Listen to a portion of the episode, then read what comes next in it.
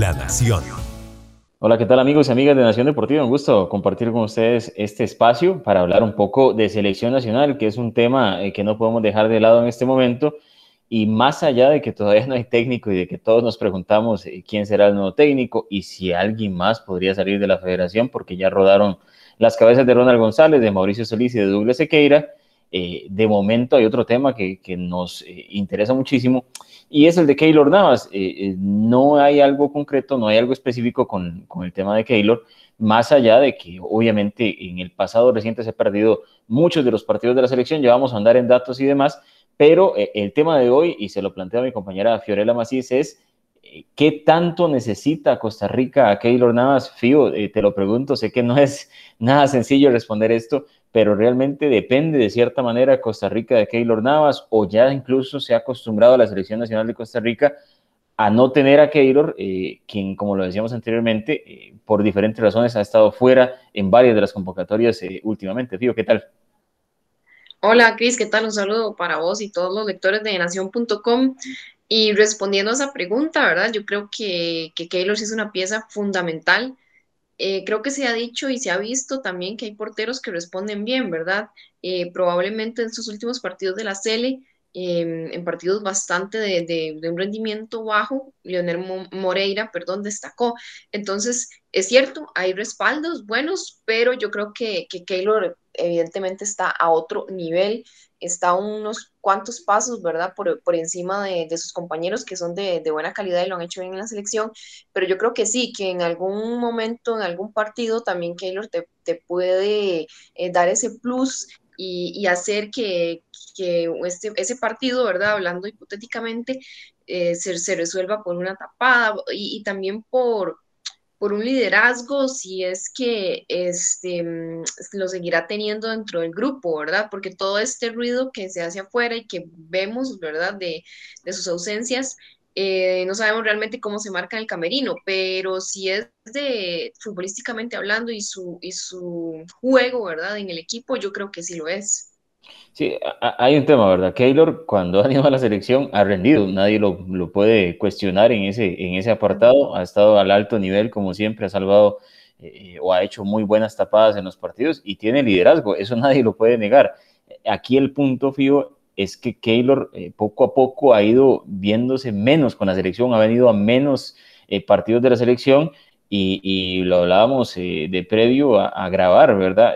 Ha ido disminuyendo su, participación con la selección al punto de que, por ejemplo, después de Brasil 2014, que es cuando él, cuando él firma con el Real Madrid, solo ha estado en el 52% de los partidos de la selección. O sea, la, selección nacional en partidos clase A ha tenido 74 y Keylor solamente estuvo en 39. Y, y si lo queremos ver en, en, otros números, por ejemplo, Keylor solo estuvo en 5 de los 11 partidos de Ronald González en fechas FIFA, ¿verdad? Estamos claros que, por ejemplo, hubieron dos partidos con Panamá, uno con Estados Unidos, donde Keylor no pudo estar porque no era fecha FIFA. Pero eh, hablando meramente de las fechas FIFA, eh, eh, son muy pocos, por ejemplo, cinco partidos en la era de, de, de, Ronald González, de los 11 juegos, juegos perdón, que tuvo eh, en este caso el seleccionador, y por ahí es que yo siento que la selección se ha acostumbrado a tapar ese vacío de Keylor y ahí ha aparecido, por ejemplo, Leonel Moreira, quien ha tenido 10 eh, partidos después de Rusia 2018 con la selección, y Esteban Alvarado, que ha tenido 5. O sea, entre Esteban Alvarado y, y, y Leonel Moreira se han, se han, repartido la responsabilidad en la portería. Yo no podría decir que la selección de Costa Rica no necesita a Keylor Navas, pero sí podría, me parece a mí, afirmar, Fío, que se ha acostumbrado a estar sin él, que se ha acostumbrado a, no tenerlo, e incluso estamos a las puertas de, de Copa Oro, Fío, y no sabemos qué va a pasar porque no hay técnico, pero cuando estaba Ronald González, había señalado en una conferencia de prensa de que Keylor no iba a estar en Copa Oro, de que iba a descansar a Keylor para la Copa Oro, y, y revisaba un poco también datos, Fío, esta sería la quinta Copa Oro en la que Keylor Navas no va a estar con la Selección Nacional de Costa Rica. Edición 2015, 2017, 2019, 2021. Eh, habla de, de, esa, de ese vacío que ha tenido Keylor Navas con la selección, eh, que vamos a ver, eh, no estoy diciendo que no haya estado lesionado, sí ha estado lesionado, su equipo lo reportó, ha tenido diferentes situaciones, se le ha respetado también cierta jerarquía, pero obviamente cuando se tiene un jugador tan bueno como Keylor, uno quisiera verlo siempre con la selección. Sí, creo que esta Copa Oro sería un buen momento, ¿verdad? Ahora que lo mencionas, para, para verlo y para también enviar un mensaje. Yo creo que que su liderazgo cuando ha estado y sus actuaciones, sobre todo futbolísticas, eh, pueden hablar mucho mejor, ¿verdad? De lo que lo podemos hacer aquí o lo que lo puede hacer él de otra forma, em, yendo o no a la Copa Oro. Como decís, también va a depender mucho del técnico.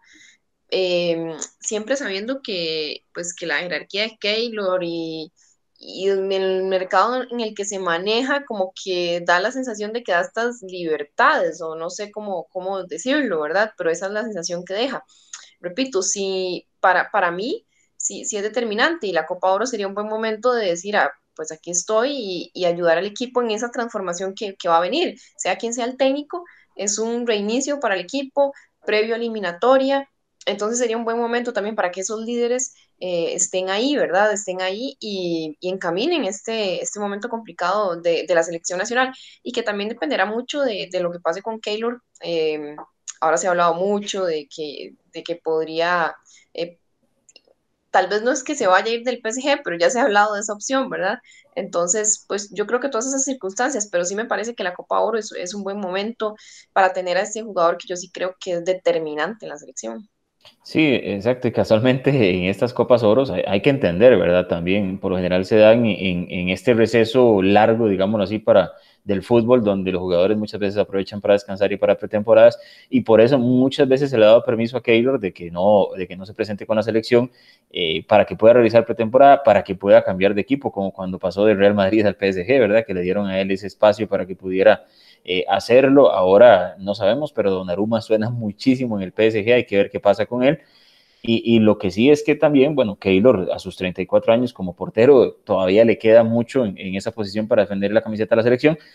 pero también hay que irse haciendo la idea eh, de que él no está por edad, por lesión, por permisos, y ahí es donde yo siento que, vamos a ver, aunque no tenemos otro Keylor, eh, Figo, alguien que tenga el mismo rendimiento, el mismo nivel, al menos creo que Moreira y Esteban Alvarado han tapado bien la posición y yo creo que en juego, en los partidos propiamente, no en el tema de liderazgo, pero sí de actuación, eh, creo que los dos guardametas han sacado buenas actuaciones y me parece que, que, las deficiencias de la selección son tan grandes en otras zonas como el ataque, donde apenas, por ejemplo, con Ronald hicimos ocho goles en, en los 14 partidos de Ronald, creo que las deficiencias son, son tan grandes que no nos fijamos en, en la portería y terminamos por, eh, durante el partido, al menos durante los 90 minutos, sin acordarnos de que Keylor no está, eh, sin, sin, sin, tener conciencia sí, de que... El mayor problema, digamos, o sea, viéndolo desde ese punto de vista, pero yo creo que si tenés, como decías antes, si tenés este jugador, esa arma, pues debería estar ahí, por más de que tengas otro que lo supla bien. Sí, y, también, Fío, hay un tema, ¿verdad? A Costa Rica lo miran diferente en cuanto a atención mediática, en cuanto, en cuanto al, a la presencia, los rivales también lo ven diferente cuando está Keylor Navas y que que cuando no está, ya sabemos la conmoción que genera el portero, y por eso aquí lo hablamos claro. Keylor eh, las, todavía puede aportarle mucho a la selección, la selección todavía depende de Keylor Navas eh, o lo necesita él en muchos aspectos,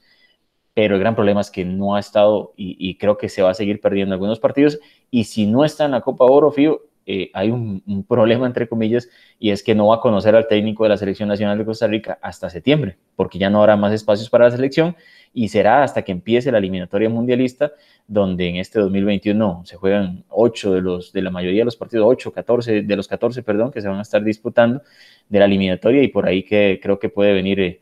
un problema. En fin, vivo, dejamos a todos obviamente la invitación de que puedan eh, ingresar, dejando su comentario si Costa Rica depende, si Keylor es indispensable, si consideran que no, que tal vez se puede suplir, que incluso vienen figuras como Patrick Sequeira que pueden dar eh, una opción de tercer portero fiable. Ahí los dejamos y por supuesto los invitamos en nación.com que va a haber muchísima más información y el detalle de todos los partidos que se ha perdido Keylor Navas y en los que sí ha estado en esta eh, época post, eh, digamos, firmar con el Real Madrid que, que parecen pocos, sí.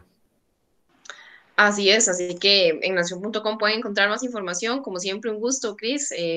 hablar con vos y compartir con los lectores del periódico. La Nación, de la página a sus oídos.